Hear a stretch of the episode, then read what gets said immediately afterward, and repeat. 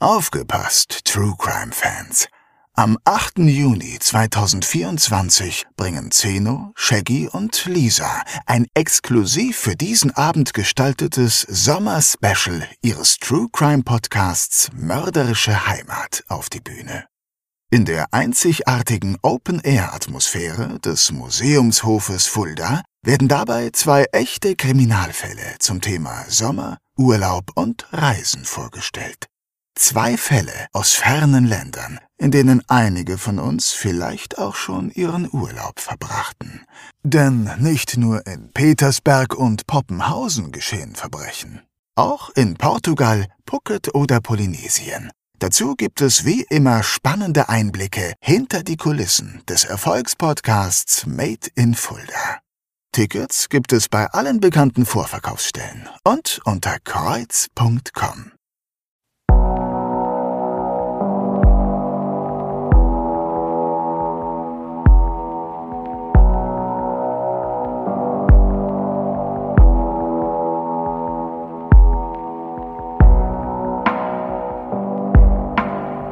Mörderische Heimat. Der Kriminalpodcast mit echten Fällen aus Fulda, Osthessen und der Rhön wird Ihnen präsentiert von der Stadt Fulda und Rhönsprudel. Der Genuss reiner Natur aus den Tiefen des Biosphärenreservats.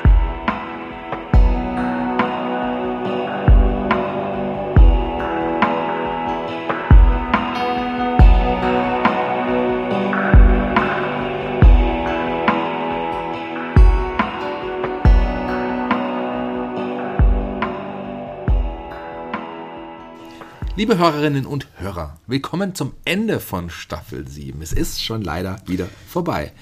Willkommen zu Folge 42 des Podcasts Mörderische Heimat, unserem und eurem Podcast mit echten Fällen aus Fulda, Osthessen und der Rhön. Ja, heute ist ein besonderer Tag und deswegen haben wir auch einen besonderen Fall mitgebracht, aber dazu später mehr. Erst einmal wollen wir euch anständig begrüßen, wie sich das gehört. Ja. Und daher möchte ich mich heute vorstellen, wie sonst auch immer. Mein Name ist Shaggy Schwarz und mir gegenüber sitzt der, der Autor von Kriminalroman aus der Rhön, Zeno Diegelmann. Hallo Zeno. Hallo liebe Hörerinnen und Hörer, einmal kurz geblinzelt und schon ist eine weitere Staffel vorbei. Ja. Wahnsinn, oder? Gefühlt Verrückt. geht das immer schneller irgendwie. Ja, irgendwie schon, oder? Sieben Staffeln mörderische Heimat, 42 Fälle aus der Region Fulda, Osthessen und der Rhön. Dazu ausverkaufte Live-Shows im Kreuz. Was haben wir da angerichtet, Shaggy? ich hoffe doch nur Gutes. Zumindest scheint es bei euch ja draußen so anzukommen. Wir bekommen so unfassbar tolle Nachrichten von euch. Annette hat uns bei Facebook geschrieben und das möchte ich mal exemplarisch vorlesen, wenn ich darf. Ja, mach das. Hallo, ich muss euch mal ein großes Kompliment machen. Ich bin von Anfang an eine begeisterte Hörerin eures Podcasts und empfehle ihn immer weiter. Sehr löblich. Gab es ganz viele Annettes von geben, sehr gerne. Ihr tragt die Fälle immer mit Respekt vor und auch die Experten, die zu Wort kommen, sind gut gewählt. Ihr bekommt den Spagat zwischen Unterhaltung und der Hörerschaft, seriöse Darstellung und einen angemessenen Umgang mit Opfern und Hinterbliebenen sehr gut hin. Ich würde mich freuen, wenn ich es irgendwann zu einer Live-Show schaffe. Vielen ja. Dank und macht bitte ganz lange so weiter. Liebe Grüße, Annette. Ja, herzlichen Dank, Annette. Genau wegen solcher Rückmeldungen machen wir das jetzt schon seit Oktober 2020, glaube ich. Ihr seid echt, ihr seid der Hammer, muss man sagen. Ja. Das muss man mal festhalten. Es gibt so viele True Crime Podcasts, aber ihr haltet mörderische Heimat wirklich die Stange. Hört euch jede Folge an, kommt zu unseren Live-Shows und alles weitere. Es ist wirklich fantastisch, was ihr da alles macht ja. mit uns zusammen. Das ist äh, Wahnsinn. Also ich äh, würde sagen, wir kommen am Ende nochmal darauf zurück, um noch ein paar Sachen nochmal so zu sagen und nochmal Danke zu sagen. Aber ja, ähm, ja. aber erstmal würde ich sagen, wollen wir anfangen? Machen wir, schieß ja. los. Ja, dann lass uns erstmal zu unserem heutigen Fall kommen. Es ist ein Fall, den wir ich glaube, seit der ersten Stunde schon auf unserer Agenda hatten, den wir für etwas Besonderes aufgehoben haben. Genau so ist es. Ein Fall, den wohl die meisten von euch noch im Kopf haben, weil er damals auch sehr prominent in der Presse besprochen wurde. Bist du bereit, Shaggy, für die letzte Folge der Staffel? Bereit. Dann hören wir uns mal an, was Lisa zu unserem Fall Nummer 42 zu sagen hat. Hier kommt unsere Stimme.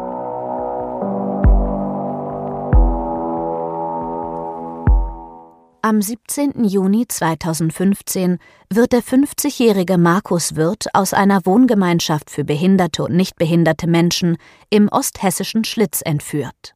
Markus ist der Sohn von Unternehmer Reinhold Wirth, der mit seinem Unternehmen weltweit Milliardenumsätze erzielt. Es beginnt eine Jagd um Millionen und um das Leben von Markus Wirth. Ein Fall, der damals für großes Aufsehen gesorgt hat und der in vielerlei Hinsicht etwas eigentümlich und auch ein bisschen rätselhaft daherkommt. Das ne? ist so, ganz genau. Aber lass uns wie immer chronologisch anfangen und erstmal anschauen, wo wir uns befinden. Das Ganze spielt sich in Schlitz ab. Genauer gesagt auf dem Hofgut Sassen.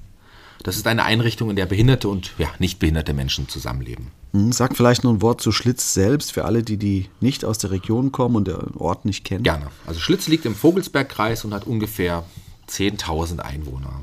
Den meisten ist Schlitz durch die fünf Burgen bekannt und durch die schöne Fachwerkstatt. Sie wird auch als romantische Burgenstadt bezeichnet. Und natürlich ist sie bekannt für die Schlitzer Weihnachtskerze am Weihnachtsmarkt. Die Schlitzer Weihnachtskerze ist mit einer Höhe von 42 Metern die größte Weihnachtskerze der Welt. Ja.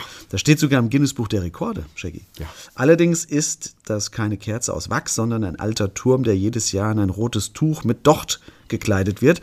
Schaut euch das mal im Internet an oder wir, wir stellen vielleicht auch ein Foto bei unseren Social Media Kanälen. Gute Idee. An. Schaut rein bei Facebook, Instagram, folgt uns, wenn ihr es noch nicht schon getan habt. Machen wir auf jeden Fall. Ein Besuch lohnt sich immer in Schlitz. Schlitz ist ein, ja, jederzeit ein Besuch wert, nicht nur am Weihnachtsmarkt. Das stimmt. Ja.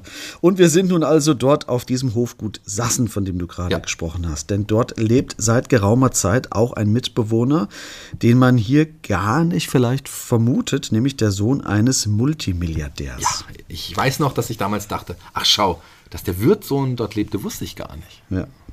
Du sagst es schon, der Mann heißt Markus Wirth ja. und ist der Sohn von Reinhold Wirth, der Schraubenmilliardär, wie er oft genannt wird. Exakt. Bevor wir aber näher darauf eingehen, würde ich gerne noch einen kurzen Abriss geben, wer die Wirth sind. Also für alle, die, ja, denen der Name gut. wirklich jetzt nicht sagt. Denn ich glaube, dass es wichtig ist. Es ist ja mhm. kein Zufall, dass gerade dieser Mann dort in Schlitz entführt werden soll. Dann erzähl uns doch mal was über die Familie Wirth. Denn der Sohn, wir hatten es schon im Text von Lisa kurz gehört, ist ja auch kein kleiner Junge, wie man vielleicht denken könnte, sondern ein 50-jähriger Mann. Ja, also wir haben Reinhold Wirth, der ist 19. Das ist der Vater, ne, ja, der genau. Gründer des Unternehmens. Oh, nicht Gründer, aber zumindest der Bekannte. Ja, der, der ist Firma. 1935 in Öhringen geboren. Das in Baden-Württemberg, in der Nähe von Heilbronn, das kenne ich. Ja, wo, wo, wo, woher kennst du das? Ich bin da tatsächlich schon mal aufgetreten. Das ist ein sehr schönes Open-Air-Festival dort äh, damals gewesen. Schau ja, an. Ja, in Öhringen, weiß ja. ich noch. Jedenfalls ist er dort 1935 geboren und baute ab 1956 das Schraubenhandelsunternehmen Wirth zu einem Unternehmen mit 83.000 Mitarbeitern auf. Die Firma selbst existiert wohl bereits seit 1945, denn sie hatten 2020 ihr 75-jähriges Jubiläum gefeiert. Das hatte ich sogar auch mal in der Presse gelesen, weil damals die Feier aufgrund von Corona ausfallen musste und die Party letztes Jahr äh, nachgeholt wurde. Und weißt du, wer dort Stargast war und ein Privatkonzert gegeben hat. Das wieder Inside Oder du vielleicht? Oder? Nein, okay. ich weiß nicht. Helene Fischer. Ach. Helene Fischer. Ja. Angeblich hat sie dafür eine Gage von so 700.000 Euro bekommen. 700.000 ja, Euro. Das dafür hätte ich es auch gemacht. Ja, ich glaube, ich bekomme auf Firmenfeiern deutlich weniger. Ich weiß nicht, wie es dir geht. Ja, wir sind ja auch nicht Helene Fischer. Okay. Aber was ich damit sagen will, äh, gibt es nicht auch Fischerdübel, fällt mir gerade ein. Vielleicht gibt es eine Verbindung. Fischerdübel und Wirtschrauben. Ich habe keine Ahnung von Werkzeug, muss ich ganz ehrlich sagen. Na egal. Äh, was ich damit sagen wollte, ist eigentlich, die Firma Wirth und ihr Gründer verfügen über ein extrem hohes Vermögen. Ja. Das Unternehmen ist in 80 Ländern tätig und erwirtschaftet im Geschäftsjahr 2020 satte 14,4 Milliarden Euro Umsatz. 14,4 Milliarden mit Schrauben und Dübel. Ja. Das ist nicht schlecht, ne? Wie hoch, wie hoch ist sein Privatvermögen? Dann? Ja, Reinhold Wirth zählt zu den reichsten Menschen der Welt. Er verfügt über ein Privatvermögen von rund 19 Milliarden US-Dollar. Laut der, der, Forbes, dieser Milliardärsliste, lag Wirth 2022 inklusive seiner Familie auf Platz 84 der reichsten Menschen. Weltweit? Der, der Welt, genau, weltweit. Wow. In Deutschland liegt er auf Rang 6. Respekt. Ja. Also eins vorweg, ich gönne ihm wirklich jeden Cent, ja. weil er auch sehr stark Kultur fördert und diverse Kunst- und Kulturstiftungen unterhält. Es Ganz gibt genau. also, er gibt also der Gesellschaft auch sehr viel zurück, das muss man immer ja, dazu absolut, sagen. Genau. Äh, aber jetzt vielleicht äh, zu seiner Familie. Ja, er ist seit 1956 mit seiner Ehefrau Carmen verheiratet und hat mit ihr drei Kinder. Zwei Töchter namens Bettina und Marion sowie ihr Sohn Markus. Und Markus ist auch derjenige, der der Entführung zum Opfer fallen wird. Man sollte vielleicht noch erwähnen, dass Markus aufgrund einer Impfung als Kind geistig behindert ist. Ja. Er spricht nur wenige Worte und verständigt sich hauptsächlich über Gesten. Daher lebt er auch in dieser Sondereinrichtung, von der wir jetzt auch gesprochen haben und noch sprechen ja. werden. Alle anderen privaten Dinge lassen wir mal raus, weil es nichts mit unserem Fall zu ja. tun hat. Die Vermögenswerte sind natürlich von Relevanz, um einordnen zu können, warum Markus Wirth als Entführungsopfer ausgewählt wurde. Und welche Summen hier auf dem Papier stehen, damit, ja, damit man das ein bisschen in Relation bringt. Absolut, ja. ja. Dann lass uns direkt mal zum Tattag kommen. Das ist der 15. Juni 2000. 15. Wir ja. befinden uns in der besagten Einrichtung in Schlitz, in der ja viele Personen leben, Behinderte und Nichtbehinderte. Ja, genau. Sag doch noch mal kurz an sich was zu der Lebensgemeinschaft dort. Wie können wir uns das dort vorstellen? Ja, das ist eine anthroposophisch ähm, geprägte Einrichtung. Also so ein bisschen wie äh, Waldorfschule, sowas, ja, der, der Mensch kann, kann, in Verbindung genau. mit Geist und Natur ja, genau. steht da immer im Mittelpunkt. Äh, so kann man sich das vielleicht vorstellen. So könnte man sich das auf jeden Fall vorstellen. So ist gut beschrieben, ja. Es ist zumindest esoterischer und spiritueller als vergleichbare Einrichtungen, zum Beispiel der Kirche. Also Caritas oder so. Genau, ja. Übrigens hatten die Wirts in der Nähe des Hofgutsassen auch ein eigenes Haus gekauft, wo sie wohnten, wenn sie ihren Sohn besuchten. Ihr Sohn lebt seit 30 Jahren dort und hat hier sein vertrautes Umfeld. Okay, wir sind jetzt auf dem Hofgut. Der Tag verläuft zunächst ganz normal. Wie bekommt man dort denn dann mit, dass dieser Markus nun fehlt? Er erscheint nicht zum Essen. Mhm. Markus Wirth verlässt gegen 12 Uhr die Keramikwerkstatt, um zum Essen zu gehen. Doch beim Mittagessen kommt er nicht an. Und als er auch nicht irgendwo auf dem Gelände zu finden ist, ruft man die Polizei. Nur eine Vermutung, aber ich kann mir vorstellen, dass wenn du den Sohn eines Multimilliardärs bei dir hast und der dann verschwunden ist, da geht man wahrscheinlich auch schnell davon aus, dass hier eine Entführung vorliegen könnte. Also vielleicht eher als bei jedem anderen, oder? Ja, kann ich mir zumindest auch vorstellen. Ähm, man muss diese Option immer im Kopf haben. Vielleicht gibt es da ja auch schon ein vorgeplantes Prozedere, dem man mhm. da folgt oder wie auch immer. Das weiß ich nicht, aber es würde mich tatsächlich nicht überraschen. Nee, nee. Wahrscheinlich bespricht man das sogar schon zu Beginn, wenn man solchen Bewohner bei sich aufnimmt. Ne? Aber, ja. Also mit den Eltern, mit der Polizei oder so. Wahrscheinlich, ja. Aber gut, Markus ist nun also verschwunden. Was passiert jetzt? Man verständigt wahrscheinlich die Polizei ja, direkt. Genau, man verständigt die Polizei, die das Ganze auch sofort ernst nimmt und mit der Suche beginnt.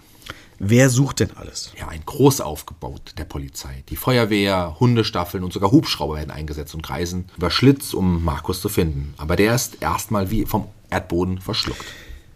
Wir wissen ja nun schon, dass es sich um eine Entführung handeln wird. Und wenn dem so ist, hat der Entführer oder, oder die Entführer das Ganze anscheinend auch detailliert geplant. Ja, das geht es zu vermuten. Allerdings bekommt der Entführer dafür dann auch ziemlich schnell kalte Füße. Inwiefern kalte Füße? Also zunächst ist es mal so, dass tatsächlich eine Lösegeldforderung eingeht. Und zwar geht um 1441 am Stammsitz der Firma wird in Künzelsau bei Heilbronn schließlich ein Anruf des Entführers ein. Aha, okay. Also das gibt's schon. Okay, ja. Genau. Also die Eltern von Markus Wirth sind aber zu dem Zeitpunkt überhaupt nicht im Land. Sie sind in Griechenland sind gerade auf dem Rückweg nach Athen und schauen noch in einer Niederlassung vor Ort vorbei, als sie die Nachricht ereilt.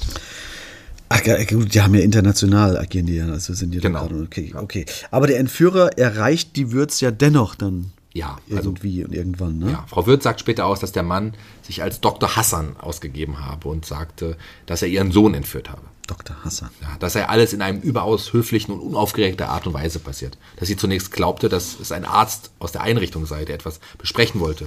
Und es gedauert hat, bis sie verstanden habe, dass der Mann am anderen Ende ihren Sohn entführt hat. Ja, das kann ich mir vorstellen. Sowas muss man erstmal tatsächlich im Kopf zulassen und verstehen, ne? so ja. eine Nachricht. Und Carmen Wirth reagiert auch erstaunlich klar und entgegnet dem Entführer, dass ihr Sohn ja behindert sei ja. und er ihn doch bitte laufen lassen solle. Genau. Mhm. Es entwickelt sich ein fast normales Gespräch zwischen ihr und dem Täter. Der erklärt sich geradezu und sagt, dass er das Geld brauche, weil er selbst auch krank sei. und dann gibt er die Anweisung durch, es sollen diverse Vorkehrungen getroffen werden. Das, das, das finde ich sehr spannend. Er, er verlangt, dass Funkgeräte zum Einsatz kommen und Autos mit fluoreszierender Farbe markiert werden, damit sie auch in der Nacht zu erkennen sind. Er hat sich also die Sache ganz gut äh, vorab schon durchdacht. Ja, zumindest bis hierhin. Mhm. Interessant ist übrigens auch, dass Frau Wirth dann weiter aussagt, dass sie glaube, dass jetzt eine Riesenforderung käme. Aber der Entführer verlangte nur in Anführungsstrichen drei Millionen Euro. Also drei Millionen sind natürlich viel Geld, aber ja. wir haben ja bereits, deswegen ist ja so wichtig gehört zu haben, was äh, der Umsatz im Jahres- und der Gewinn der Familie ist und wie reich sie sind, damit man die Relation besser einordnet. Ganz genau, ja. ja. Insofern kann man das mit dem Geld also regeln und es soll auch bereitgestellt werden. Darauf einigt man sich. Ja. Ich möchte aber noch kurz bei den Eindrücken von Frau Wirth bleiben, denn dieser angebliche Dr. Hassan droht außerdem damit, indem er sagt, wenn ich sterbe, stirbt auch ihr Sohn. Es geht also vermeintlich um Leben und Tod jetzt. Kann sie sich an weitere Details erinnern? Nur, dass dieser Dr. Hassan in gebrochenen Deutsch spricht. Auf die Stimme kommen wir später nochmals ja. zurück. Das Lösegeld wird jetzt also erstmal vorbereitet und auch dann bereitgestellt. Es wird bereitgestellt und nach einigen weiteren Anrufen soll es auch übergeben werden. Was jetzt folgt, ist eine kleine Odyssee. Das Ehepaar Wirth setzt alle Hebel in Bewegung. Von unterwegs informiert Herr Wirth die Polizei und organisiert innerhalb von wenigen Stunden den Rückflug nach Deutschland. Es folgen dann weitere Instruktionen des Entführers über Telefon und Mail. Die Übergabe wird immer wieder abgeändert. Es gibt also mehrmals Kontakt und neue Instruktionen des Entführers. Ja. Erst soll das Geld auf einem Parkplatz in Schlitz übergeben werden. Frau Wirth packt also das Lösegeld zusammen und fährt mit einem Tross an Polizisten in der Nachtrichtung Schlitz. Es werden die genauen Koordinaten angegeben. Dann meldet sich der Entführer aber wieder und sagt, dass das Lösegeld doch lieber bei Künzelsau, also in der schwäbischen Heimat der Familie, übergeben werden soll. Also fliegt man das Geld mit einem Polizeihubschrauber dorthin. Wahnsinn. Aber, aber diese Lösegeldübergabe, die jetzt geplant ist, die scheitert ja, erstmal. Die scheitert, genau. Denn der Entführer meldet sich erneut übers Handy und erklärt, dass die Zeit für eine Übergabe nicht mehr genügen würde. Hä? Das ist eine komische Aussage. Warum reicht die Zeit nicht mehr? Das fragt man sich bis heute auch. Jedenfalls äh, könne man jetzt vom Schlimmsten aus. Ach so, verstehe. Nämlich, dass der Sohn der Würz nun getötet wird ja. oder sowas. Ne? Aber dazu kommt es ja zum Glück nicht. Lass uns ganz kurz aber nochmal auf den Entführer zurückkommen. Ja. Wir hatten es schon angedeutet, seine Stimme, die spielt eine große Rolle in diesem ja. ganzen Fall. Denn bei seinen Anrufen wird seine Stimme mitgeschnitten. Zum Beispiel, als er die Anweisungen gibt, wo das Geld übergeben werden soll. Ja, genau. Welches Beispiel haben wir hier? Ähm, der Täter gibt per Telefon genaue Anweisungen, wo und wie die Übergabe stattfinden soll. Auffällig ist hier übrigens, dass er stets sehr höflich wirkt und häufig Bitte sagt. Das wird bei der Auswertung der Anrufe noch eine Bedeutung haben. Ah, okay, okay, ja. Der Täter gibt bei dem Anruf ganz explizite geografische Koordinaten an, aber wir wissen, zur Übergabe wird es nicht kommen. Wir haben einen Teil des Mitschnitts vorliegen und würden das jetzt mal abspielen, damit ihr euch einen eigenen Eindruck von dieser Stimme machen könnt. Gerne.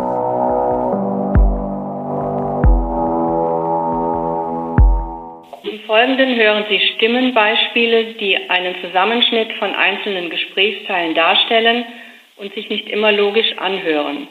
Lassen Sie sich davon nicht ablenken und stellen Sie den Inhalt hinten an. Achten Sie darauf, ob Ihnen die Stimme bekannt vorkommt. Haben Sie das Geld? Ja, Sie bekommen bei äh, Ihr Kind, ist kein Problem. Okay.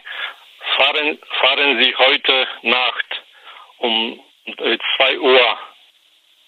Schalten Sie die äh, Blinker immer an. Immer an. Beobachten Sie bitte die, die rechte äh, Autobahnseite. Sie äh, die Lichtsignal äh, sehen, ja, dann sofort anhalten. Ich, ich werde äh, bei, bei der Autobahn warten, äh, am, am rechten Seite. Ich habe mich alles aufgeschrieben und äh, ich werde mich trennen. Schönen guten Morgen. Hallo, schreiben Sie folgendes äh, Geo Geokoordinaten. Das ist sehr wichtig. Die erste, das ist Nord und die zweite ist Ist. Hören Sie genau zu. Das, ist, das sind die Geokoordinaten für Google Earth. Schreiben Sie auf. Dort ist die Markus. Es geht um Leben und Tod, ja? Also, also das, ist, das sind äh, geografische Koordinaten, Dezimalgrad. Ich brauchte äh, dringend Geld, sonst äh, ich sterbe in ein paar Jahren. Okay, ich, ich, ich äh, trenne mich.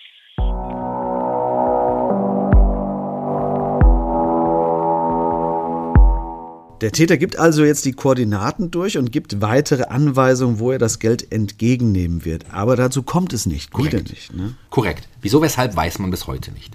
Jedenfalls verstreicht diese Übergabe und Markus bleibt zunächst in der Hand des Entführers. Und wir wissen, je länger eine Entführung dauert und Übergaben scheitern, umso schlechter ist das dann für die Überlebenschancen des jeweiligen Opfers. Ja. Mhm, aber nicht so in unserem Fall, denn obwohl der Täter das Lösegeld nicht erhalten wird, gibt er den Aufenthaltsort seines Opfers tatsächlich preis. So ist es. Das ist äußerst ungewöhnlich, denn obwohl Markus behindert ist, könnte er den Täter eventuell irgendwie identifizieren. Zumindest muss der Täter diese Option im Kopf haben. Ich habe übrigens nur in einem englischen Bericht gelesen, dass der Täter maskiert war, aber Carmen Wirth hat mal erwähnt, dass Markus trotz seiner Behinderung ein sehr gutes Gedächtnis habe und sich Aussehen und Sätze von Personen, mit denen er zu tun hatte, sich sehr stark beim Einprägen. Mhm.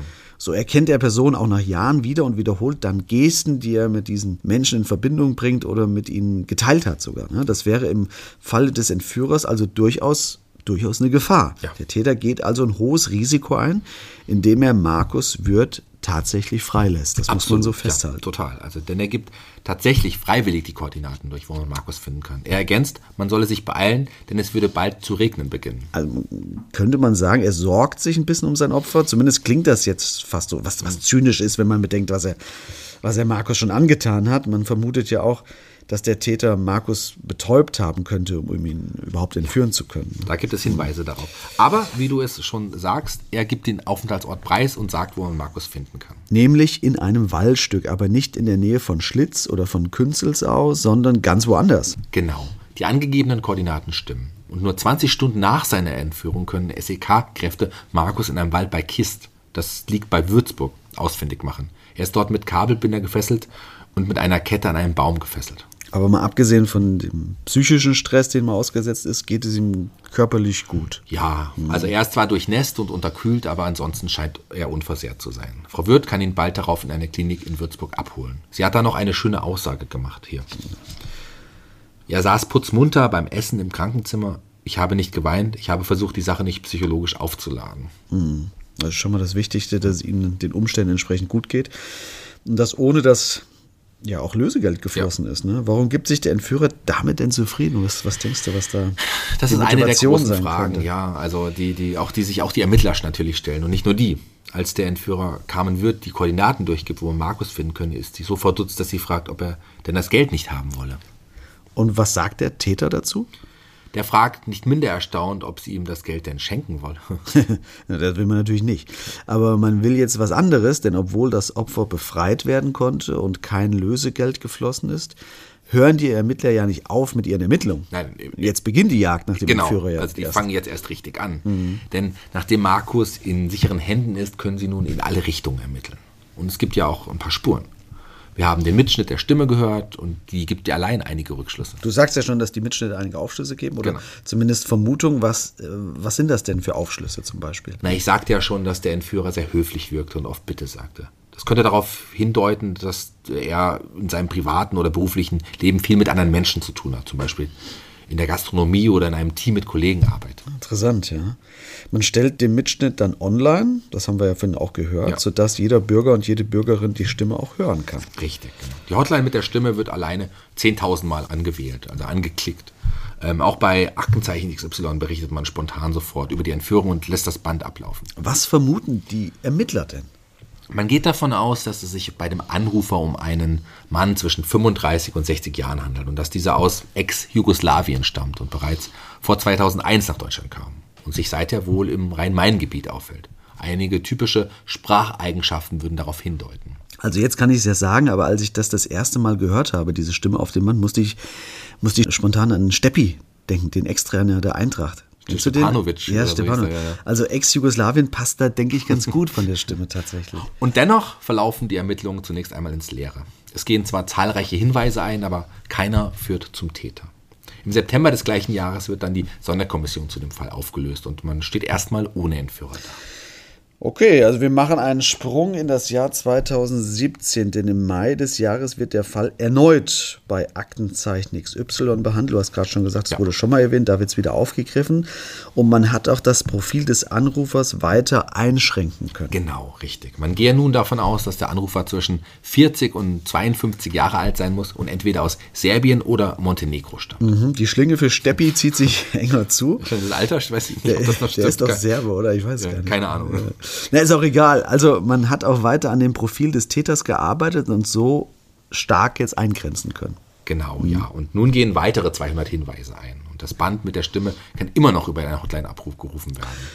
Und das macht im Januar 2018 auch eine Frau aus dem Rhein-Main-Gebiet. Die gibt an, dass sie sich sicher ist, dass dieser Mann auf dem Band bei ihr als Handwerker gearbeitet hat. Und sie kann der Polizei auch den Namen nennen. Ja, aber die nimmt ihn nicht gleich fest, sondern beschattet diesen Mann jetzt erstmal. Genau so ist es. Erst am 14. März 2018 schlagen die Ermittler zu und nehmen den Mann fest. Er heißt Netschat A., ist 48 Jahre alt und verheiratet, hat zwei Kinder und lebt in Offenbach. Und Netschat ist tatsächlich ein gebürtiger Serbe und arbeitet als Handwerkergehilfe. Steppi ist damit rehabilitiert. Ja, Glück gehabt, ja, Glück gehabt, ja, in der Tat. Äh, aber ernsthaft, die, die haben also, die Stimmermittler, ein ziemlich gutes Profil angelegt. Das kann man festhalten. Das ist nah dran naja, tatsächlich an dem, was sie jetzt da gefunden haben. Warte ne? mal ab, äh, denn ja, sie haben ja einen Verdächtigen festgenommen. Aber nun gilt es erstmal, ihn der Tat nachzuweisen, ihn zu überführen. Und das gestaltet sich schwieriger, als man vielleicht denkt? Oder? Zumindest bestreitet der Verdächtige die Tat. Gut, das würde ich, würde ich wohl auch erstmal. Ja. Er wird nach seiner Verhaftung in Offenbach nach Fulda gebracht, wo er dann im Anschluss verhört wird. Er schweigt aber größtenteils zur Tat und hat laut offiziellen Aussagen diverse Alibis für den Zeitpunkt der Entführung in petto. Jedenfalls erhebt die Staatsanwaltschaft zunächst einmal Anklage wegen erpresserischen Menschenraubs. Ja, okay. Welche genau. Strafe droht ihm denn da? Bei einer Verurteilung drohen ihm bis zu 15 Jahren Haft. 15 Jahre, obwohl, ja. und das meine ich jetzt nicht entschuldigend, obwohl niemand zu Tode gekommen ist. Wir ja. wissen, meist gibt es 15 Jahre ja bei Mord. Ja, also, aber auch, weil ihm noch eine weitere Tat zur Last gelegt wird. Denn der Entführer meldete sich, nachdem alles vorbei war im Jahr 2017, noch einmal bei der Familie. Was? Ja. Echt? Ja. Also diesmal allerdings nicht am Telefon, sondern per Mail. Und das ist interessant, nicht unerheblich für die Bewertung des gesamten Falls.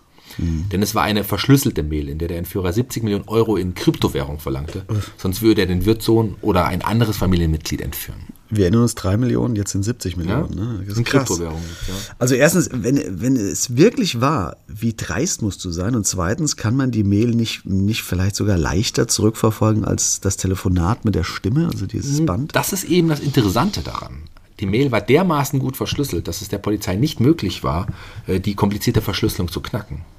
Und da stellt sich die Frage, wäre der Handwerkskill für Netschat ähm, dazu in der Lage, solch eine Mail zu verschlüsseln? Mhm, gute Frage. Ja. Oder gab es von Anfang an vielleicht einen Komplizen wahrscheinlich, ist die Frage. Oder ist es ist ein Trittbrettfahrer, ja. der jetzt seine Chance wittert und da mhm. auf den Zug aufspringt? Das ist die Frage, ja. Ah ja, verstehe. Äh, nur eine Vermutung. Du sagtest, dass jetzt 70 Millionen gefordert werden, richtig? In der verschlüsselten Mail, ja. Und bei der eigentlichen Entführung, ich sagte es gerade schon, waren es ja nur in Anführungszeichen 3 Millionen. Warum sollte er damals 67 Millionen Euro weniger verlangt haben. Ich meine, das ist schon ein extremer Sprung. Entweder er hat jetzt erst durch die ganzen Medien mitbekommen, wie reich Würth wirklich ist, oder es, es ist vielleicht doch jemand anderes, der jetzt da auf den Zug mit ja. aufspringt. Das ja. spricht für mich eher für jemand anderen eher. Ne? Ich weiß nicht, was sagt denn die Polizei? Also die glaubt, dass er es sehr wohl äh, könnte oder dass er eben einen Komplizen habe. Also, also dieses, nicht, diese Mail zu erstellen. Ja, genau, okay. genau. Äh, klingt für mich nicht so richtig schlüssig. Was passiert denn jetzt in dem Prozess? Der startet, wann, wann startet der überhaupt? Am 11. September 2018 beginnt der Prozess gegen Netschat. Oh, oh, in Fulda? Nein, in Gießen. Warum das dort verhandelt wird, weiß ich auch nicht. Können mhm. wir ja vielleicht dann nachher nochmal unseren Experten fragen. Okay. Der Angeklagte steht nun also vor Gericht, das können wir festhalten. Findet man denn Beweise? War dieser Netschat vielleicht mal als Handwerker ein Schlitz in, in dieser Hausgemeinschaft? Das kann man tatsächlich nicht ermitteln. Hm. Schade, jetzt ein bisschen einfacher gemacht. Mhm. Und Markus Wirth, kann er den Entführer identifizieren? Er kann kaum sprechen, das haben wir schon gehört. Aber wir haben ja auch gehört, dass er schon ziemlich gut an Personen und Dinge sich erinnern kann. Also komischerweise ähm, kann ich dazu gar nichts in den Unterlagen finden. Ich weiß nicht mal, ob sie Markus Wirth überhaupt damit konfrontiert haben. Findet man vielleicht Hinweise auf dem Handy oder auf dem Computer von, von diesem Netchat, wenn er so ein Computerfreak wäre, um so eine Mail zu erstellen, dann müsste man doch irgendwelche Hinweise auf seinem ja, Rechner finden. Dazu gibt es jetzt nicht direkte Hinweise, aber es gibt einen Fakt, den ich doch sehr spannend finde. Anhand der Handydaten von Netchat kann man ein Bewegungsbild nachvollziehen. Zum Beispiel, dass er sich immer sein Handyguthaben mit sogenannten Cashcodes aufgeladen hat. Also das sind so Karten, die man im Supermarkt oder beim, beim Kiosk oder so kaufen kann. Ne? Genau. Und interessanterweise hat er am Tattag ebenfalls wieder solch einen Cashcode gekauft. Und zwar in einem Supermarkt in Eisingen bei Würzburg. Und das liegt, der liegt nur unweit entfernt von dem Waldstück, in dem Markus Wirt später gefunden Wow, ja, ja, ja, ja. Du hast ja gesagt, dass bei Würzburg er gefunden wurde. Was macht Netschat ausgerechnet an dem Tag der Entführung dort? Ne? Dazu schweigt er. Ich habe mal gegoogelt. In Eisingen gibt es ein Aldi und ein Edeka und beides ist keine zwei Kilometer von Kist entfernt, wo Markus W. später ja auch gefunden wird. Also das müsste schon ein sehr großer Zufall sein, dass man sich aus Offenbach, wo ja dieser Netschat wohnt, dort nach Kist verirrt und dann dort eine Karte, eine Handykarte kauft. Zumal beide Dörfer jetzt auch nicht zur Stadt Würzburg gehören. Also in diese Dörfer, da muss man schon hinwollen. Ja, also wie gesagt, dazu schweigt er. Also meines Erachtens ist dies jedoch ein durchaus belastendes Indiz. Ja, ein sehr großes. Und wir haben ja noch die Stimme. Ja.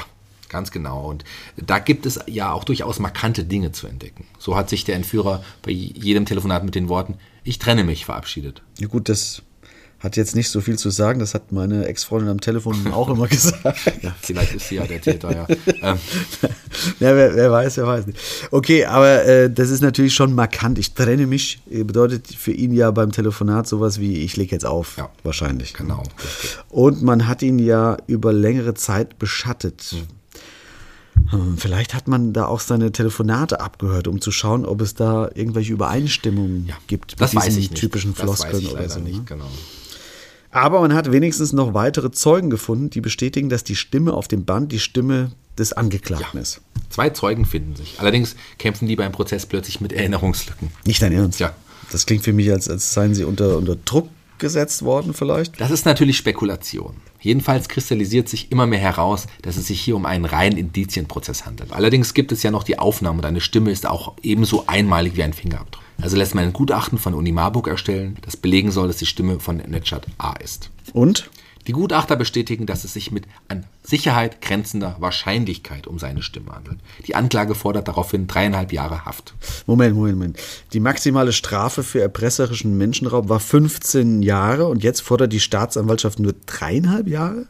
Das wirkt ja so, als ob sie ihre Fälle davon schwimmen sehen und, und retten wollen, was, was, was, was gerade noch so zu retten ist. Ne? Das wirkt so, ja. Obwohl das Gutachten besagt, dass es, ja, ich habe es gesagt, mit an Sicherheit grenzender Wahrscheinlichkeit die Stimme des Angeklagten ist. Aber vor Gericht ist so eine Aussage oft schon zu wenig, mhm. denn es kann demnach nicht zu 100 Prozent ja ausgeschlossen ja. werden dass es nicht doch jemand anderes sein könnte. Du sagst es, ja. ja. Und, und, wo das hinführt, wissen wir bereits von anderen Fällen. In dubio pro reo heißt das, ne? Ja. Im Zweifel für den Angeklagten bei solchen Dingen. Ganz genau.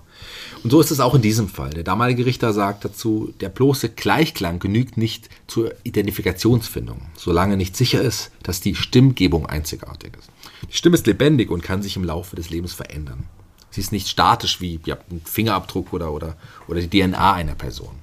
Das Gericht befindet das Gutachten schließlich als nicht ausreichend und sieht daher nicht als zweifelsfrei erwiesen an, dass Netschert auf dem Tonband zu hören ist. Laut Landgericht Gießen bleiben demnach Zweifel an der Täterschaft des Angeklagten und somit wird Netschert im November 2018 freigesprochen. Mhm. Also ist die Stimme doch nicht so einzigartig wie ein Fingerabdruck oder DNA. Zumindest bewertete das Gericht das so.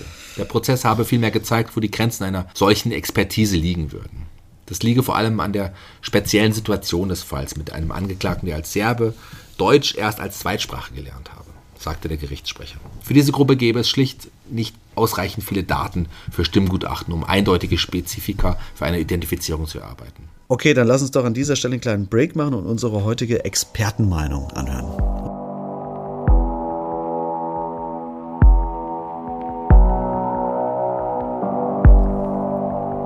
Nachgehakt. Die Expertenmeinung. Mit freundlicher Unterstützung von HWK. Ihr unabhängiger Versicherungsmakler für individuell zugeschnittene Versicherungslösungen. Das gilt für Privatpersonen und Familien ebenso wie für Freiberufler, Selbstständige und Unternehmen. HWK. Ihr Versicherungsmakler in Fulda und Schwalmstadt.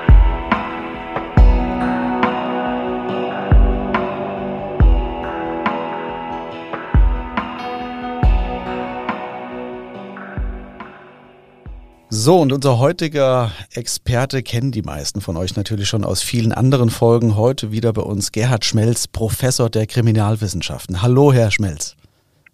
Einen schönen guten Tag, grüß Sie. Hallo.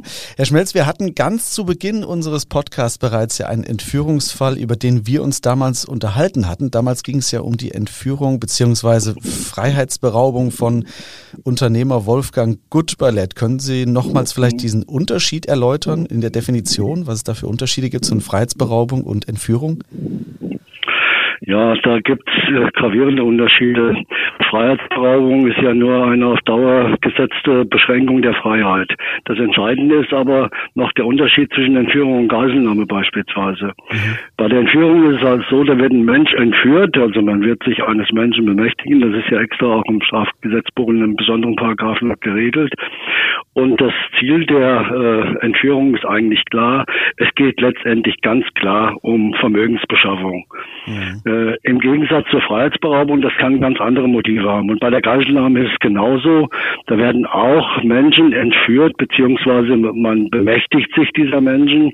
Aber das Ziel muss nicht unbedingt jetzt sein, dass ich mich bereichern möchte, dass ich also einen Vermögensvorteil erlange, mhm. sondern es geht um bestimmte Handlungen, die ich erzwingen möchte, Duldungen, Unterlassungen, äh, die ich also bei der Geiselnahme im Hintergrund habe. Ah, okay. Der Aspekt, äh, dass ich dort Vermögen äh, erwirtschaften, ist eigentlich bei der Geiselnahme grundsätzlich nicht der Fall. Ah, okay, interessant. Ja, gut, na gut, gibt es immer wieder auch Entführungsfälle.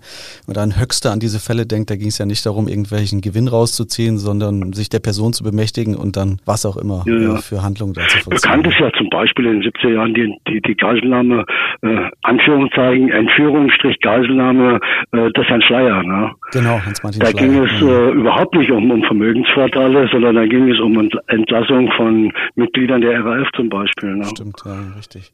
Ja, anders als beim Fall Gutballett, den wir ja damals hatten, ist nun der behinderte Sohn des bekannten deutschen Unternehmers Reinhold Würth das Opfer.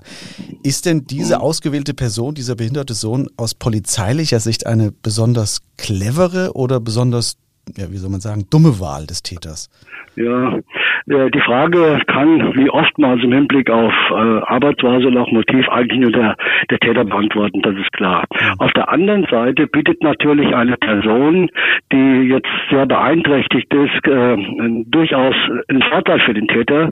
Er kann zum Beispiel vermuten, dass er der, der Betroffene nicht als Zeuge die Aussage machen kann, ihn vielleicht nicht mehr wiedererkennt, er beeinträchtigt mhm. ist, der Widerstand ist geringer, möglicherweise auch, kann ja auch in diesem Fall eine Rolle gespielt haben, dass er, mal, dass er sogar mit Einverständnis möglicherweise mitgegangen ist, weiß man mhm. nicht. Mhm. Also da muss man tatsächlich den Einzelfall prüfen und auch die Tatumstände prüfen und äh, muss vor allen Dingen wissen, was der Täter letztendlich oder den Täter oder die Täter letztendlich bewogen hat, diese Entscheidung zu treffen, ausgerechnet diese Person zu entführen. Ja. Äh, natürlich spielt auch eine große Rolle, dass ein entsprechend hohes Kapital dahinter steht. Die Wahrscheinlichkeit, dass wie hier zwei oder drei Millionen ausgezahlt werden, ist bei einem solchen Kapitalvolumen ja eher kein Problem, sage ich mal in mhm. Anführungszeichen, mhm.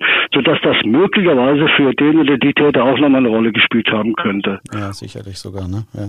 Wo liegen denn die Besonderheiten beziehungsweise Vor- und Nachteile bei den Ermittlungen, wenn prominente Persönlichkeiten involviert sind, wie es ja jetzt der Fall ist. Vielleicht nicht der Sohn, aber doch der Vater ja sehr prominent ist. Sie haben es gerade schon gesagt, ja, ja. da spielt natürlich das Finanzielle eine große Rolle, aber gibt es da Vor- und Nachteile auch für die Ermittlungen?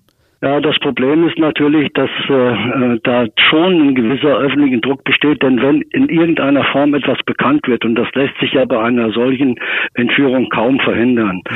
wenn da irgendetwas in der Presse bekannt wird, dann äh, ist es fast unmöglich, äh, Vereinbarungen mit der Pre äh, Presse zu treffen, dass da nichts veröffentlicht wird, sondern gerade in der heutigen Zeit mit Social Media etc. pp. die Wahrscheinlichkeit, dass relativ schnell ein solcher Fall bekannt wird, in die Öffentlichkeit kommt, ist natürlich natürlich insbesondere bei Personen, sage ich mal, die im öffentlichen Leben stehen, mhm. natürlich ein besonderes Phänomen. Da ist die Gefahr und da besteht äh, die Möglichkeit, dass das in die Öffentlichkeit kommt, eigentlich, ich hätte fast gesagt zu 100 Prozent. Das ja. kann man kaum verhindern. Ja. An, auf der anderen Seite ist natürlich die Strafverfolgung, die Strafverfolgungsbehörde insgesamt, insbesondere natürlich hier Polizei und Staatsanwaltschaft, natürlich äh, äh, grundsätzlich an einer Gleichbehandlung aller äh, äh Entführten interessiert, völlig klar. Mhm. Aber auf die Medienberichterstattung, insbesondere jetzt im Kontext mit den modernen Medien, mit Social Media etc. pp., hat man heute kaum eine Chance, das geheim zu halten. Und deshalb mhm. ist die Gefahr un unglaublich groß, dass auch seitens, äh, gerade bei öffentlichen äh, Personen, dass seitens äh, von der Politik, aber auch seitens von eben Firmen etc. pp, je nachdem, um welche Person es sich handelt, da schon versucht wird, äh, Einfluss in Anführungszeichen zu nehmen und möglicherweise dadurch direkt oder indirekt Druck aufgebaut wird. Ja, ja. ja manchmal ist ja sogar so, dass äh, das bewusst genutzt wird oder auch bewusst die Öffentlichkeit gesucht wird. Ne? Im Fall Gutballett damals war es ja so, dass zwischen der Polizei und der Presse relativ erfolgreich eine Absprache getroffen wurde, dass die Entführung nicht an die Öffentlichkeit dringen dürfe. Anders jetzt als in dem ja, Fall Würth, wo sich die Familie sogar aktiv der Öffentlichkeit und den Täter wendet. Ja, ne? völlig klar. Das ist eine, eine, eine Entscheidung im Einzelfall. Also Öffentlichkeit Öffentlichkeitsarbeit äh, ist unterschiedlich zu bewerten. Das eine hat oftmals mit dem anderen nichts zu tun. Mhm. In diesem Fall hier zum Beispiel, im Fall Wirth muss man sagen, da ist ja auch äh, von der Öffentlichkeitsfahndung Gebrauch gemacht worden. Ja. Und die Polizei bedient sich natürlich auch einer Stimme, die auf Tonband aufgenommen worden ist und dann der Öffentlichkeit zugänglich gemacht wird, als äh, im Sinne einer Öffentlichkeitsfahndung, um mhm. Möglicherweise Zeuginnen oder Zeugen zu finden, die dann eben entsprechend diese Stimme wieder äh, erkennen, wie das ja auch später in diesem Fall passiert ist. Mhm. Wer, wer entscheidet denn über solche Strategien, ob man das jetzt öffentlich macht oder nicht? Ist da die Grundsätzlich oder, äh, die Staatsanwaltschaft im, im Kontext mit der Polizei. Mhm. Aber grundsätzlich ist diese äh, äh, Öffentlichkeitsarbeit, Öffentlichkeitsverhandlung, also Veröffentlichungen sind in der Strafprozessordnung eigentlich ziemlich klar geregelt. Okay, in Absprache dann mit der Familie wahrscheinlich. Oder Natürlich muss auf die Familie Rücksicht genommen werden. Das ist ein ganz wichtiger Aspekt, der dabei eine Rolle spielt. Und man versucht in jedem Fall, das in Einklang mit der Familie zu bringen. Aber auf der anderen Seite kann es im Extremfall passieren, dass aus taktischen, aus handlungstaktischen Gründen sowas erforderlich ist, wo manchmal unter Umständen Familie nicht mit einverstanden sind und dann hat man unter Umständen eine gewisse Konfliktsituation. Ach, okay, interessant. Ja. Aber entscheiden tut ja. das letztendlich die Staatsanwaltschaft. Ach, okay, das wusste ich nicht. Ja. Wie können wir uns denn die Arbeit der Ermittler dann, dann vorstellen? Denn? Greift hier so ein vorher klar definierter Punkteplan? Oder, oder, und wenn ja, wie sieht dieser aus? Ah ja, das ist also eigentlich klar.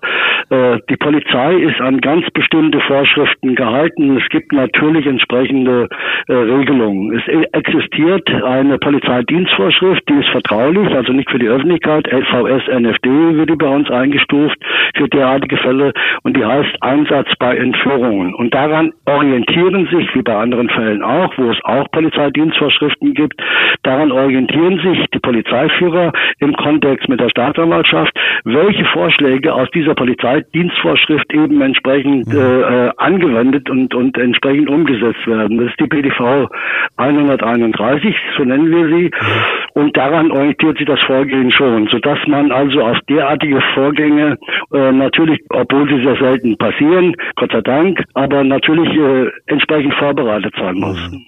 Was ja ebenfalls sehr, sehr selten passiert in so einem Fall, ist, dass in unserem Fall die Geldübergabe zwar scheitert und dennoch Markus Wirth dann freigelassen wird. Das ist ja eine ungewöhnliche Handlung des Täters. Oder täusche ich mich da? Merken Täter vielleicht öfters in diesen Stresssituationen dann, dass diese vorher geplante Theorie sich von der Praxis dann doch deutlich unterscheidet? Ja, das ist natürlich genau auch so eine Frage, die letztendlich auch der Täter nur beantworten kann. Warum, äh, warum verzichtet er darauf? Warum gibt er ihn frei? Es gibt mehrere Möglichkeiten, dass ein Täter so reagiert. Ja, er könnte beispielsweise auch zurücktreten von der weiteren Straftatenbegehung, wo er sagt, okay, jetzt komme ich in eine ganz bestimmte kritische Situation. Ich möchte keinen Menschen töten mhm. und deshalb äh, gebe ich jetzt, in Anführungszeichen, gebe ich jetzt auf. Ja. Das ist durchaus denkbar.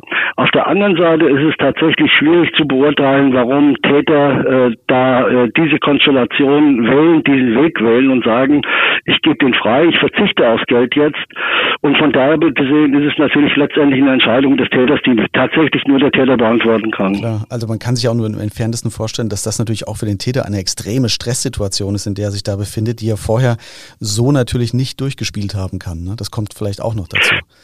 Natürlich, es kann sich auch ergeben haben, der hat ja auch mit der Mutter telefoniert. Mhm, genau. er, der Tatverdächtige, wenn es tatsächlich so gewesen sein sollte, dass da selber Kinder sind und er telefoniert mit einer Mutter, die sich dann Gedanken macht, man weiß es nicht, weil letztendlich ist ja der Fall ja nicht aufgeklärt. Richtig, es, es wird zwar schließlich ein Verdächtiger festgenommen, der anhand eines Stimmgutachtens sehr stark belastet wird.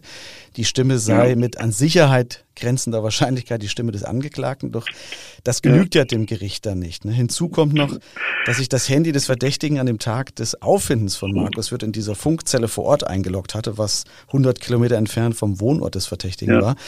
Dennoch genügt das alles nicht äh, für eine Verurteilung. Ja. Wie viele Beweise muss man als Polizeibeamter denn vorbringen, damit jemand äh, hieb- und stichfest verurteilt wird? Muss das, es muss ja, nicht immer ein Geständnis sein, ne? aber... Nee, das sind natürlich, nein, überhaupt nicht. Also die meisten Verurteilungen gehen ohne Geständnis ab, ja. Mhm. Also Geständnisse müssen nicht unbedingt vorliegen, aber es müssen hinreichende Beweismittel vorliegen. Das ist das Problem. Und natürlich ist die Tatsache mit dem Handy ein sehr kräftiges Indiz und die Tatsache mit dem Gutachten äh, der Stimme ist natürlich auch ein kräftiges Indiz. Die Frage ist nur, und das ist die entscheidende Frage, wie beurteilt ein Gericht einen solchen Vorgang und solche Beweismittel? Und das ist das Entscheidende. Und in unserem rechtsstaatlichen System gilt ganz einfach, der Paragraph 261 ist in der Strafprozessordnung, der Grundsatz der freien Beweiswürdigung. Das ist eine ganz entscheidende Geschichte, weil ganz einfach über das Ergebnis der gesamten Beweisaufnahme die Polizei und Staatsanwaltschaft vorliegen, entscheidet nur das Gericht und zwar nach seiner eigenen freien äh, Überzeugung. Das ist das Entscheidende. Auch der Bundes, der BGH, das ist ja bis zum BGH gegangen, schon vor einigen Jahren, für die Verantwortung oder die Beantwortung der Schuldfrage, der, der Verurteilung, kommt es ganz alleine darauf an, ob eben das Gericht die Überzeugung erlangt, dass tatsächlich die vor gelegten Beweismittel ausreichen. Diese persönliche, nenne ich sie mal, Gewissheit ist eben entscheidend für die Verurteilung. Sie ist nötig, auf der anderen Seite auch genügend. Aber das ist das Entscheidende. Die, der Begriff der Überzeugung schließt natürlich auch eine andere Möglichkeit, auch möglicherweise einen gegenteiligen Sachverhalt nicht unbedingt aus. Das ist völlig klar. Aber ein Gericht muss davon überzeugt sein, das ist der Täter mit, jetzt komme ich nochmal auf diese Ausführung, mit an Sicherheit grenzender Wahrscheinlichkeit. Denn diese Ausführung ist eigentlich für ein Gutachten typisch. Die, die mhm. Gutachten, die heute vorgelegt werden, äh, vom BKA, von Wissenschaftlern insgesamt, sage ich mal. Mhm die finden letztendlich äh, immer den gleichen Wortlaut und es hat immer mit Wahrscheinlichkeiten zu tun. Und die höchste Aussage in einem Gutachten ist, eine höhere Aussage gibt es nicht, dass hier ein Sachverhalt vorliegt, der mit an Sicherheit grenzender Wahrscheinlichkeit so vorliegt und stimmt. Gibt keine höhere Einstufung. Das ist die höchste Einstufung, die es gibt. Das heißt für den Praktiker oftmals, das ist eine Zuordnung von eins zu eins, ist sie natürlich tatsächlich nicht, weil es geht um Wahrscheinlichkeiten. Aber das ist das Entscheidende. Es gibt sehr hohe Wahrscheinlichkeiten, es gibt überwiegende Wahrscheinlichkeiten, aber der entsprechende höchste, die höchste Wahrscheinlichkeit, die in jedem Gutachten festgestellt wird, ist die Aussage mit an Sicherheit grenzender Wahrscheinlichkeit. Höher geht in einem Gutachten nicht. Und wenn trotzdem das Gericht sagt, okay, das reicht uns nicht, dann ist das Gericht eben von diesem Gutachten, dass es sich bei dieser Stimme um die Stimme des äh, Angeklagten handelt, darüber ist das oder davon ist das Gericht eben nicht überzeugt. Hm.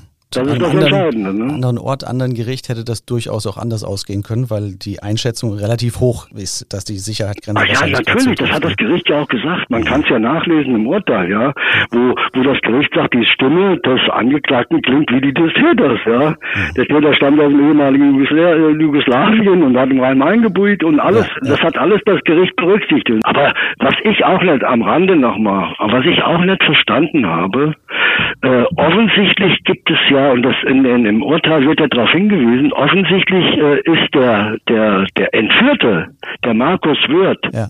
ist überhaupt nicht dazu befragt oder, oder, nee. oder irgendwie äh, ja. dazu, dass er sich dazu geäußert hat. Ja, das, das hat mich auch gewundert, weil er, es wurde ja in einem anderen Teil, wurde es mal erwähnt, dass er durchaus Personen erkennen kann. Also er ist jetzt das nicht. Hat seine Mutter gesagt. Ja, ja, genau. Also er hat schon eine gewisse Fähigkeit, das zu beurteilen. Und da hole ich einen entsprechenden Gutachter auch noch dazu, ähm, Psychologe oder wie auch immer, einen geeigneten Gutachter, der dann dabei ist, wenn er vernommen wird und der das beurteilen kann, wie seine Kognition, wie seine Wiedererkennungsmöglichkeit im Hinblick auf diesen Tatverdächtigen, das muss ich halt professionell in einer Wahlgegenüberstellung durchführen. Ja. Äh, das müsste eigentlich gemacht werden und ich weiß ehrlich gesagt nicht, ob es gemacht worden ist. Ja. Ich habe übrigens auch fast zur gleichen Thematik heute Vorlesungen äh, gehalten zum, zur Stimmenanalyse. Ne? Ach, tatsächlich? Ach, das war Zufall. Ach, das ist ja verrückt. Okay. War ein reiner Zufall, ja. Da gibt es ja mehrere Möglichkeiten und äh, insbesondere wenn wir was sehr interessant ist, wenn wir Schriftstücke haben oder auch irgendwelche Äußerungen haben von irgendwelchen Tatverdächtigen, dass wir quasi ein Täterprofil erstellen.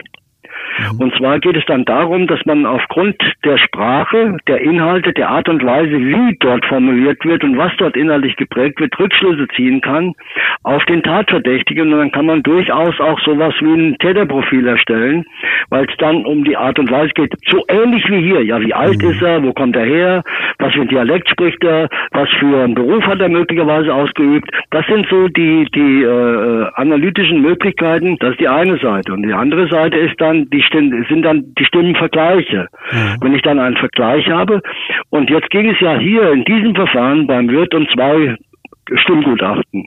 Auf der einen Seite ging es um dieses Profil. Da hat man die Stimmenanalyse betrieben, hat gesagt, ja, der Täter muss aus Serbien kommen, der muss so und so alt sein und so und so was gemacht haben, etc. pp. Das ist, hat aber mit dem Vergleich der Stimmen überhaupt nichts zu tun. Beim Vergleich der Stimmen, das Gutachten, was die Uni Marburg gemacht hat, da hast du eine Stimme von einem unbekannten Täter. Mhm. Aufgenommen auf den Tonträger. Und die wird dann verglichen, so wie das hier passiert ist, mit der Stimme des Tatverdächtigen. Und dann werden anhand von ganz individuellen Tausenden von Merkmalen wird versucht, das zuzuordnen. Und ich muss schon sagen, das machen die sehr gewissenhaft, ja, dass sie tatsächlich bei diesem äh, Stimmenvergleich tatsächlich genau auf Besonderheiten achten, mhm. auf die Frequenz der Stimme. Das wird auch nochmal in einem bestimmten Graphen dargestellt, auf die Sprechweise. Dialekt, Artikulationsschwierigkeiten, wie atmet jemand. Es, es gibt tausende ja, ja. Möglichkeiten, die in so einer Checkliste zusammengestellt sind, die alle im Gutachten zusammenkommen und dann kommt das Ergebnis des Gutachtens mit an Sicherheit grenzender Wahrscheinlichkeit und das ist eine klare Aussage normal. Was muss dann zusammenkommen, dass es dann tatsächlich jemand anderes wäre, der auch genau so klingt? Also dann kann man sich ja fast direkt sparen. Also wenn man das sagt. Das hat ja, das genau das hat ja das Gericht gesagt, ja. Wir können eben es nicht ausschließen. Ja, aber wo kann man es denn dann wirklich mal ausschließen? Also das wird es nicht geben. Ja, genau. Und außerdem ist es ja nur ein Indiz.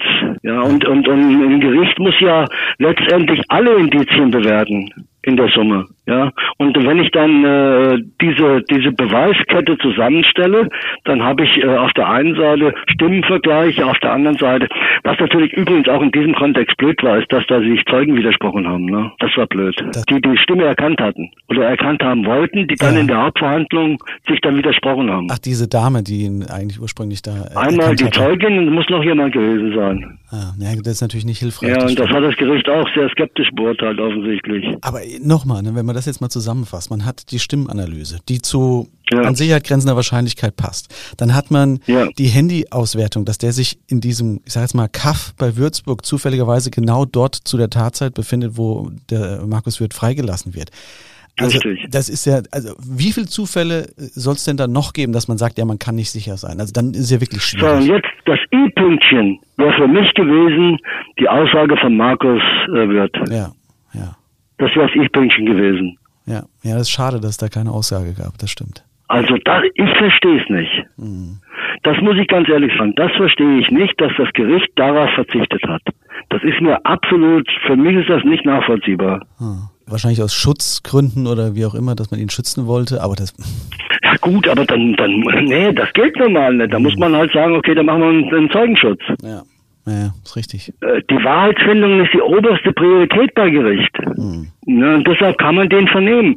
Äh, man hätte prüfen müssen, klar, ist er überhaupt in der Lage dazu? Bringt das was? Ja. Und, man, und aufgrund der Aussage der Mutter besteht zumindest die höhere Wahrscheinlichkeit, das hätte man weiter prüfen müssen, meiner Meinung nach, dass man sagt, ja, es gibt durchaus ernstzunehmende Hinweise darauf, dass er sich bestimmte Dinge merken kann, auch Personen merken ja. kann und das auch durch entsprechende Reaktionen zeigen kann. Richtig. Das hätte man doch vor Gericht machen können. Man hätte auch die Öffentlichkeit ausschließen können, hätte sagen können, hier, wir wollen jetzt nicht, dass da die Öffentlichkeit zugelassen wird, sondern wir machen das unter uns, aber auf dieses Beweismittel verzichten wir nicht. Hm. Hm. Naja, War aber nicht so. Ich verstehe es nicht. Wäre vielleicht ein wichtiges Mosaik gewesen, ne, was da noch gefehlt hat. Das wäre der E-Punkt gewesen. Ja. Das wäre der entscheidende Faktor gewesen. Man kann ja auch Gegenüberstellung mit der Sprache machen. Es ist ja so, dass manche eine behinderte Person andere Fähigkeiten haben. Das hat ja die Mutter angedeutet. Richtig, ja? richtig. Ich, ich, ich denke auch, dass der durchaus Fähigkeiten hat, äh, Personen zu erkennen. Das hat sie ja auch gesagt. Über ja. Äh, dass Betreuer und andere ja durchaus erkennen kann und wiedererkennen kann, sich sogar teilweise sehr ja. gut zuordnen kann. Und da hätte man tatsächlich darauf eingehen können, was sind denn solche Merkmale? Ne? Vielleicht hätte er dann tatsächlich reagiert in irgendeiner Form. Ja, also absolut richtig.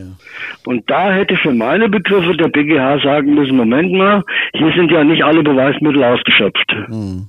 Hm. Das wäre ein Argument gewesen für eine Revision. Definitiv, ja. Ja. Aber wie gesagt jetzt, wir wissen, wir kennen die Hintergründe nicht. Mhm. Vielleicht gibt es irgendwo ein überzeugendes Argument, warum man das nicht gemacht hat. Ich kenne es nicht.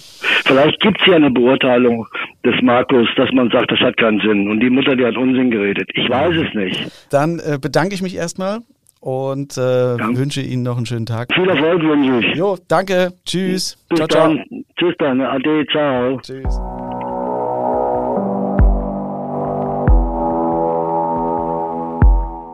Ist denn die Staatsanwaltschaft bezüglich des Urteils nochmal in Revision gegangen? Ja, das ist sie. Sie ist bis zum Bundesgerichtshof gezogen. Und am 3. Dezember 2019 kam der Bundesgerichtshof zu folgendem Urteil.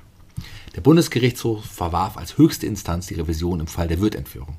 Er konnte keine Rechtsfehler im Urteil erkennen. Somit hat Netschat nichts mehr zu befürchten. Das Urteil ist rechtskräftig. Es bleibt ein unschöner Beigeschmack zurück bei diesem Fall, lieber Shaggy. Ich bin da auch etwas hin und her gerissen, muss ich sagen. Einerseits glaube ich schon, dass dieser Netschat etwas mit der Entführung zu tun hat. Wir erinnern uns an diese Cashcodes, die er zufälligerweise in dem Dorf gekauft hat, das nur ein paar Meter vom späteren Fundort des Entführers entfernt liegt, auch an dem Tag, alles stimmt. Andererseits bin ich mir auch ziemlich sicher, dass er das wahrscheinlich niemals alleine durchgezogen hat.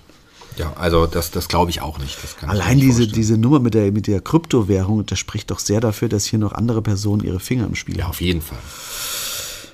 Weiß man denn, wie Markus Würth das Ganze überstanden hat? Das ist ja eigentlich das Entscheidende. Ja, es gibt Aussagen von dem Hausvater der Einrichtung sowie einer Haushälterin, die sagen, dass sie keine Anzeichen einer Traumatisierung bei ihm festgestellt haben. Er sei genauso wie vorher gewesen. Und auch Carmen Würth, also die Mutter, die Mutter hm. bestätigt das. Sie sagt, dass ihr Sohn das alles erstaunlich gut verkraftet habe. Nach der Tat seien ein Jahr lang zwei Sicherheitsleute immer wieder mit vor Ort gewesen, die aufgepasst hätten, aber ansonsten habe man alles so belassen wollen, damit Markus wie gewohnt weiterleben konnte. Er ist aber mittlerweile nicht mehr in Schlitz in dieser Einrichtung, sondern in einer anderen. Wo genau, ja. wissen wir nicht. Und äh, wenn wir es wüssten, würden wir es auch nicht sagen. Ja. Ist auch besser so, dass das wahrscheinlich nicht bekannt ist. Ja. Wir hoffen, dass es ihm weiterhin gut geht und wünschen ihm und der Familie für die Zukunft alles Gute. Für die Zukunft alles Gute. Ja, das ist auch das Stichwort, lieber Shaggy, denn wir haben nun 42 Folgen lang Fälle aus der Region begleitet und nun stellt sich die Frage nach unserer Zukunft. Das ist eine Mörderüberleitung, oder? Ja, großartig, also du sagst es. Das war unsere Folge 42 von Mörderische Heimat.